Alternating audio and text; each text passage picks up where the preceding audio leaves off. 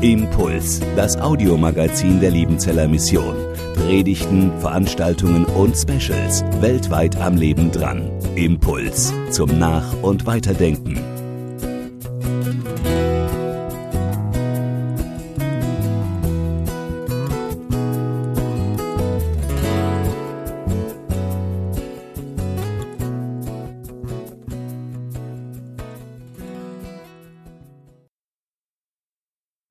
Ja, auch von meiner Seite ein herzliches Grüß Gott, einen schönen guten Morgen an diesem wunderschönen Sonnentag über dem Nebel. Das könnte auch ein Bild sein für unsere Zeit und auch für die christliche Hoffnung, in der wir stehen und die vor allem am zweiten Advent zum Ausdruck kommt, am zweiten Advent, der die Wiederkunft Jesu zum inhaltlichen Thema hat. Wir stehen bei Petri am letzten, der letzte Abschnitt aus dem ersten Petrusbrief in dieser Predigtreihe über den ersten Petrusbrief. Und ich lese zunächst den Text 1. Petrus 5, Vers 6 bis 14. Er wird auch eingeblendet. So demütigt euch nun unter die gewaltige Hand Gottes, damit er euch erhöhe zu seiner Zeit. Alle eure Sorge werft auf ihn, denn er sorgt für euch. Seid nüchtern und wacht, denn euer Widersacher, der Teufel, geht umher wie ein brüllender Löwe und sucht, wen er verschlinge. Dem widersteht fest im Glauben und wisst, dass eben dieselben Leiden über eure Brüder in der Welt gehen.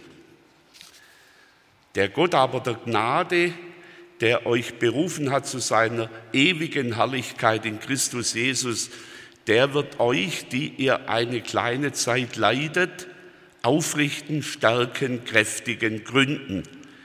Ihm sei die Macht von Ewigkeit zu Ewigkeit. Amen. Durch Silvanus, den treuen Bruder, wie ich meine, habe ich euch einige wenige Worte geschrieben, zu ermahnen und zu bezeugen, dass das die rechte Gnade Gottes ist, in der ihr steht.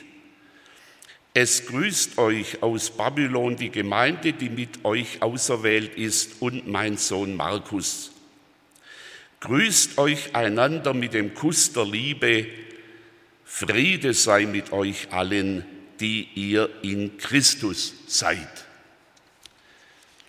Ich beginne mit der Auslegung ganz hinten, also bei dem Textabschnitt, der jetzt noch eingeblendet ist, und dann gehen wir nach ganz vorne. Erste Anmerkung zu diesem Schlussabschnitt. Ich bitte, diese letzte Anweisung heute nicht durchzuführen. Also grüßt euch mit dem heiligen Kuss, das geht aktuell nicht. Äh, das dürfen Sie zu Hause tun, wenn Sie verheiratet sind mit Ihrem Mann oder Ihrer Frau. So viel dazu. Ich habe das äh, gestern schon in einem Kreis gesagt, diese Anweisung, auch wenn sie von Petrus ist, können wir zurzeit nicht wörtlich nehmen. Zum anderen sehen wir in dieser Schlussnotiz, die ja jetzt im Vergleich mit anderen äh, Briefen relativ kurz ist, doch eine große Verbundenheit der Christenheit. Diese Verbundenheit, die vor allem auch durch die Apostel hergestellt war, in anderen Briefen, zum Beispiel im Römerbrief Kapitel 16, ist ja die Grußliste noch viel umfangreicher. Eine große Verbundenheit der Christen über die Grenzen hinweg, über die Landesgrenzen hinweg. Und ich denke, das darf man mit Fug und Recht sagen, das ist doch auch ein Merkmal einer großen Mission, dass es diese Verbindungen gibt und dass es dann auch die Informationen hin und her gibt über Landesgrenzen hinweg. Christen sind verbunden bei aller Unterschiedlichkeit ihrer Herkunft, ihres Standes und so weiter. Dies ein paar nur wenige Anmerkungen zu diesem Briefschluss. Ich möchte jetzt etwas Grundsätzliches sagen äh, zu diesem ersten Versen, die wir gehört haben. Und ich muss sagen, ich bin sehr dankbar, dass ich diesen äh, Predigtext, diesen Bibeltext vorbereiten konnte, denn ich habe etwas gelernt, was ich bisher so nicht gesehen habe. Die ersten Verse, Vers 6 bis 8 mit den Themen Demut, Sorge, Widersacher haben für mich bisher immer gewirkt wie drei einzelne Themenworte, die relativ unverbunden nebeneinander stehen.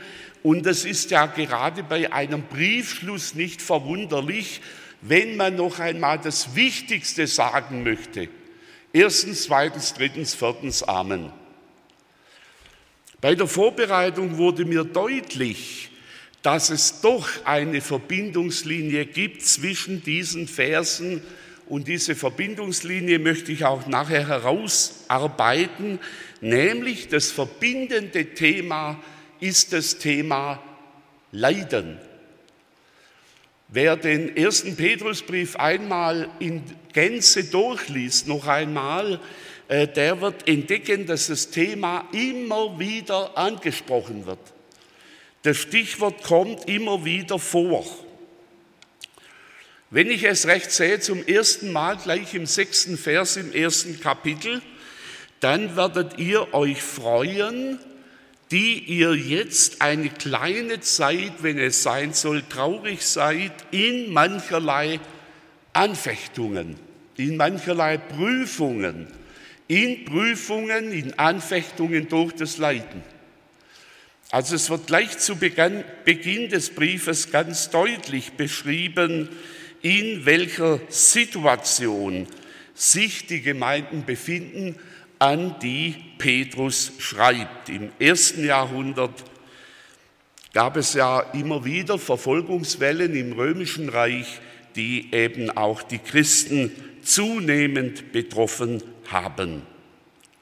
So von diesem Hintergrund der Verbindung dieser Worte gehen wir jetzt hinein in die verschiedenen Verse. Vers 6.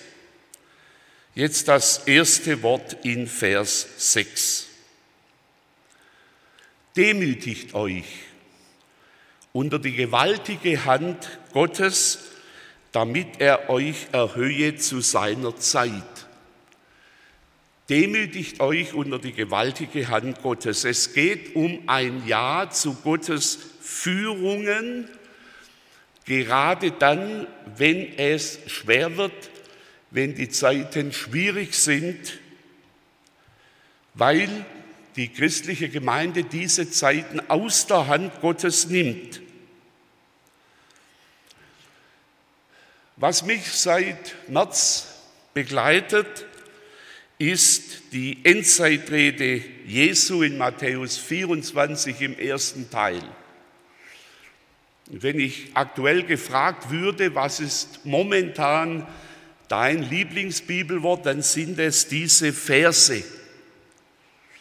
Und es ist für mich nach wie vor und immer wieder beeindruckend, dass Jesus in diesen Versen seine Jünger vorbereitet auf die Ereignisse dieser Zeit bis zu seiner Wiederkunft, Thema zweiter Advent. Und Jesus hat genannt Verführung, Verfolgung und Katastrophen. Und diese drei Dinge hat die Gemeinde immer wieder erlebt und erlitten in unterschiedlichen Ausprägungen und auch in unterschiedlicher Dimension. Und in diesem Brief ist die Rede von der Verfolgung, vom Leiden. Was wir heute erleben, würden wir vermutlich eher unter die Rubrik Katastrophe eingruppieren. Aber meines Erachtens, und wenn man auch die aktuelle Lage vielleicht auch noch als relativ leicht bezeichnet, erleben wir etwas davon, von der gewaltigen Hand Gottes, die uns jetzt Dinge auferlegt, die wir uns so nicht gewünscht hätten, die uns Dinge auferlegt, die uns zum Beispiel im Blick auf Planungen unglaublich ungewiss und unsicher machen, die uns im Blick auf die Länge unsicher machen. Also ich habe in meiner beruflichen Zeit noch nie eine solche Unsicherheit erlebt, eine solche Planungsunsicherheit, dass man nicht weiß, was morgen ist und wenn wieder neue Regelungen kommen und so weiter. Und wir haben es nicht im Griff, wann diese Zeit endet. Wir haben es nicht im Griff. Wir können es nicht machen. Jetzt gibt es natürlich Hoffnung auf Impfstoffe, aber ob das sofort und schnell die große Hilfe ist und ob es nicht darüber wiederum zum großen Streit kommt, als ich hergefahren bin, war das Thema im Rundfunk. Es wäre eins, diese Sendung, wo es auch um kirchliche Themen geht, am Sonntagvormittag. Die große Frage, die Verteilung der Impfstoffe. Äh, sitzen jetzt die reichen Länder auf die Impfstoffe drauf und die Armen bekommen nichts? Oder wie wird das werden? Wir haben es nicht im Griff. Demütigt euch unter die gewaltige Hand Gottes. Und wenn wir in der Kirchengeschichte zurückgehen, dann gab es ja immer wieder Zeiten, wo lokal unterschiedlich die Christenheit gehofft hat, dass die gewaltige Hand Gottes nachlässt und er sich seiner Leute erbarmt. Jesus hat die Jünger auf schwere Zeiten vorbereitet, Matthäus 24. Und in 1. Petrus 4, 19 lesen wir, ich rufe es noch einmal in Erinnerung, darum sollen auch die, die nach Gottes Willen leiden, ihm ihre Seelen anbefehlen als dem treuen Schöpfer und Gutes tun. Also auch hier wieder das Leidensthema. Aber jetzt ist das nicht alles. Zweiter Advent damit er euch erhöhe zu seiner Zeit. Zu seiner Zeit, das habe ich schon angedeutet, es ist Gottes Zeit. Wie Gott der Bestimmende in der Geschichte ist. Als die Zeit erfüllt war, sandte Gott seinen Sohn. Und so wird er uns auch erlösen, erhöhen, befreien zu seiner Zeit. Und jetzt gab es ja schon immer auch innergeschichtliche Erlösungen, da schwere Zeiten ein Ende finden, dass der Zweite Weltkrieg zu Ende ging und vieles andere mehr. Erlösungen, Erhöhungen im Lauf der Geschichte und dann aber natürlich die letzte Erlösung und Erhöhung am Ende der Zeit, wenn Jesus wiederkommt. Und deshalb dann auch der Wochenspruch, seht auf und erhebt eure Häupter, weil sich eure Erlösung naht. Fordert uns dieser Vers nur auf zur Ergebung in Gottes Willen. Demütigt euch unter die gewaltige Hand Gottes. Wir sagen einfach Ja und Amen zu allem, was geschieht. Ich denke, das große Angebot uns, an uns Christen ist nicht nur die Ergebung, sondern auch die Bitte. Das wurde vorher deutlich in dem Vers 19 aus Kapitel 4 im Petrusbrief. Ich denke aber hier auch an das Vaterunser, wenn es dort heißt, auf der einen Seite, dein Wille geschehe. Ja zu Gottes Willen. Ja zu Gottes Führung auch innerhalb der Geschichte. Ja auch dazu, dass es mit Verführung, Verfolgung und den Katastrophen noch kein Ende hat. Und dieses Jahr ist nicht leicht. Vor allem, wenn es in Matthäus 24 heißt, im Blick auf die Kriege, das muss geschehen, ist uns als Christen nur gegeben, uns einseitig zu ergeben und zu sagen, ja, Petrus sagt, ja, demütigt euch unter die Führungen Gottes. Und das andere ist gleichzeitig die Möglichkeit und die Aufforderung zum Gebet. Und das ist schon eine gewisse Spannung, wenn es im Vater unser heißt, dein Wille geschehe und dann aber die Bitte, erlöse uns von dem Bösen. Führe uns nicht in Versuchung. Wenigstens nicht so, dass wir der Versuchung erliegen. Dieses beides. Kürzlich hat mich jemand gefragt, ja, ja, wie sollen wir denn aktuell beten? Was ist Gottes Wille? Ich habe gesagt, der Herr verliest's. Römer 8, der Geist vertritt uns. Manchmal wissen wir nicht, wie es richtig ist zu beten. Ist es der Wille Gottes, dass wir darum bitten, dass diese Pandemie aufhört? Oder will es Gott bewusst und will er uns auch dadurch führen und etwas zeigen? Was ist sein Wille? Wissen wir es letztlich definitiv? Erstes Wort, demütigt euch. Zweites Wort, das ist vielleicht das bekannteste Wort aus diesem Text. Alle eure Sorge werft auf ihn, denn er sorgt für euch. Ich sage es nochmal persönlich, ich habe dieses Wort neu entdeckt im Kontext der Leidensthematik. Und da bekommt es noch einmal vielleicht doch einen neuen Zungenschlag. Sorge, was für eine Sorge hat die Gemeinde im Leiden? Es ist doch tatsächlich die Sorge um den eigenen Glauben. Hält es mein Glaube aus? Oder zerbreche ich daran? Zerbreche ich im Leiden? Erst recht, wenn es um Leiden der Verfolgung bis hinein in körperliche Hinsicht geht. Die Sorge um die Gemeinde, wird die Gemeinde bestehen bleiben? Und das ist auch ein aktuelles Thema. Da habe ich kürzlich eine Statistik gelesen vom Evangelischen Jugendwerk in Württemberg. Es wurde in IDEA veröffentlicht, dass doch ein gewisser Prozentteil an Jungscharen nicht mehr gestartet ist.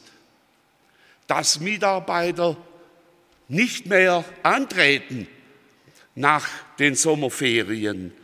Und das ist schon eine Zahl, die aufhorchen lässt. Die Sorge um die Gemeinde, die Sorge in der Verfolgung, in wirklicher Verfolgung, auch um die äußere Versorgung, die Sorge um die Gemeindeleitung. Unsere Geschwister aus einer Gemeinschaft, die wir im LGV haben, mit einem hohen Anteil an Geschwistern, die aus Russland gekommen sind, die erzählen noch, wie ihre Gemeindeleiter ins Gefängnis kamen. Die erste Adresse derer, die gefangen wurden, das waren die Ältesten, die Gemeindeleiter. Und dann bleibt die Sorge um Gemeindeleitung, geht es weiter. Leiden führt zu Sorgen. Die Frage, werden wir darin bewahrt? Und jetzt an dieser Stelle eine ungeheure Zusage, denn er sorgt für euch. Einfach als Zusage, denn er sorgt für euch. Und solche Zusagen, die kann man ja logisch gar nicht erklären. Das ist einfach eine göttliche Zusage, gleichsam ein Wunder, dass das geschieht. Unter Druck, er sorgt. Er bewahrt die Einzelnen im Glauben, er bewahrt die Gemeinde und die Gemeinde hat ja die große Zusage, dass sie bleibt bis zur Wiederkunft. Allerdings wissen wir nicht, wie er das tut. Wir können ihm nicht vorschreiben, wie er Vorsorge trifft. Unsere liebste Lösung wäre ja Leidensende. Also wenn wir oben mitsprechen dürften, dann würden wir sagen, ja schön, machen wir Stopp, dann geht es denen wieder gut und dann ist alles okay. Aber das wissen wir nicht, dass das und die Zeit, das wissen wir nicht. Wobei ich bin zutiefst überzeugt, dass unser Gebet mit einen Einfluss hat auf Gottes Regieren und Leiten und Planen. Sonst können wir das Gebet aufgeben. Also mindestens Bitte und Fürbitte. Bin zutiefst überzeugt und trotzdem ist er der, der letztlich entscheidet. Ich habe mich natürlich überlegt bei der Vorbereitung, äh, wenn diese Worte von 1. Petrusbrief her unter der Leidensthematik stehen, äh, ob das jetzt für uns schon so treffend ist, ist unser Leiden gerade so groß, dass wir sagen, Mensch, das ist voll das Wort für uns. Äh, deshalb mindestens bei diesem Vers noch ein kleines Bonbon für alle, die nicht leiden. Ich denke, das Wort vom Sorgen gilt allgemein und zwar durch das dreifache Vorkommen bei drei verschiedenen Zeugen im Neuen Testament. Nämlich ein Jesuswort in Matthäus 6, Pauluswort in Philipper 4 und ein Petruswort. Drei Zeugen, die diese Thematik anschneiden und das finde ich ein sehr starkes Zeugnis äh, für diese Thematik. Das Wort Sorge nicht, das gilt nicht nur für die Leidenssituation, das gilt grundsätzlich. Und ich denke, wir Menschen sind schon weithin äh, Leute, die sich Sorgen machen. Also das ist eigentlich auch unterschiedlich stark. Es gibt so richtige Sorgentypen und es gibt Leute, die gehen etwas leichter durchs Leben. Da können Sie sich jetzt persönlich einordnen, ohne dass ich eine Skala anbiete. Aber ich denke trotzdem, dass es in verschiedenster Weise Sorgen gibt. Ja? Also für viele ist ja der Sonntag echte Sorgenerholung bis abends 18 Uhr. Und dann kommt so langsam der Alltag wieder in den Blick. Also ich bin so jemand, der versucht, wenigstens Sonntag sorgenfreie Zone zu haben. Gelingt auch nicht immer, aber manchmal. Aber ich merke dann schon am Abend, da geht's wieder los. Ich mache abends immer mit meiner Frau die Terminplanung für die kommende Woche und dann kommt eigentlich das ganze Elend der kommenden Woche schon raus äh, im Blick auf den Terminkalender und dann geht es auch los mit dem Sorgen. Und hier in Matthäus 6 und Philipper 4 tatsächlich eine, ich denke, generelle Anweisung dieses Wortes. In Matthäus 6 dann im Zusammenhang äh, ein Wort an die Jünger, trachtet zuerst nach dem Reich Gottes und Gott sorgt für euch. Und in Philipper 4, Vers 4 die Verbindung mit dem Gebet. Lasst eure, eure Bitten im Gebet und Flehen, eure Anliegen im Gebet und Flehen, eure Sorgen im Gebet und Flehen mit Danksagung vor Gott kund werden. Nach meiner persönlichen Lebenserfahrung ist dieser Vers Sorgen abzugeben, Sorgen auf Jesus zu werfen, die größte sportliche Herausforderung des Glaubens. Nicht also aus der Wurfdisziplin. Alle eure Sorge werft. Also ich weiß noch, ich war im, im, im Werfen eine echte Flasche.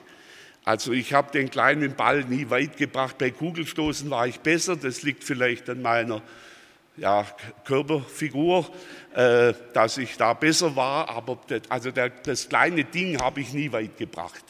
Also so war das halt. Sorgen abgeben, Sorgen wegwerfen. Äh, für mich ist das eine ganz große Herausforderung und auch das Vertrauen, er sorgt. Ich weiß nicht, wie er sorgt, aber er sorgt. Ich persönlich bin oft beschämt, wenn ich die Erfahrung mache, ich habe unnötig gesorgt. Ich habe es erneut nicht für dich gebracht, die Sorgen wegzuwerfen. Ja, man nimmt ja hier oft das Bild von einem Ball, an dem ein Gummiband ist und der kommt wieder zurück. Die Sorgen kommen wieder zurück, man kann sie nicht richtig loslassen. Ich versuche mich darin zu üben und das Wurfgerät für die Sorgen ist das Gebet. Und dass wir uns das immer wieder deutlich machen und auch persönlich sagen, meine Sorge ist jetzt bei Jesus. Ich habe sie abgegeben. Ich habe sie jemand anbefohlen. So, wenn man einen Rechtsfall einem Anwalt übergibt, so übergebe ich meine Sorge an Jesus und erwarte, dass ich erfahre, wie er sorgt. Das Wie kann ich ihm nicht vorschreiben, aber zum Das im Vertrauen sind wir eingeladen. Das dritte Wort. Seid nüchtern und wacht, denn euer Widersacher, der Teufel, geht umher wie ein brüllender Löwe und sucht, wen er verschlinge. Dem widersteht fest im Glauben und wisst, dass eben dieselben Leiden über eure Brüder in der Welt ergehen. Wieder haben wir das Stichwort Leiden hier in diesem Vers aufgenommen. Haben Sie ihn schon brüllen gehört? Das ist ja ein Wort, wie ein brüllender Löwe. Also den Löwen hört man, wenn er brüllt, oder? Ich habe das mal gehört im Studium in einer Vorlesung zu Amos. Äh, das Brüllen des Löwen war für die damaligen Leute das lauteste Geräusch, als es noch kein Auto gab mit Huben und keine Tatütata-Fahrzeuge und kein Radio und kein Fernsehen. Das Brüllen des Löwens. Ich habe es noch nie gehört. Petrus beschreibt hier eine Dimension hinter dem, was uns sichtbar und hörbar begegnet. Hinter den Versuchungen durch das Leiden sieht er eine höhere und größere Macht, hier bezeichnet als Widersacher und Teufel. Er steht hinter den Versuchungen, die uns durch andere sichtbare Größen begegnen. Ich denke, die direkte Auseinandersetzung mit dem Teufel ist eine höchst seltene in der Erfahrung. Ich sehe das als Einzelfälle nach meiner Wahrnehmung. Hinter der Versuchung und Verführung durch andere, die, denen wir sichtbar und hörbar begegnen, steht eine andere Macht, eine größere Macht. Der Widerstand unsererseits gegen diese Macht geschieht im Glauben. Der Widerstand gegen diese Macht steht, indem wir uns an Jesus wenden, auf ihn schauen und an ihm festhalten.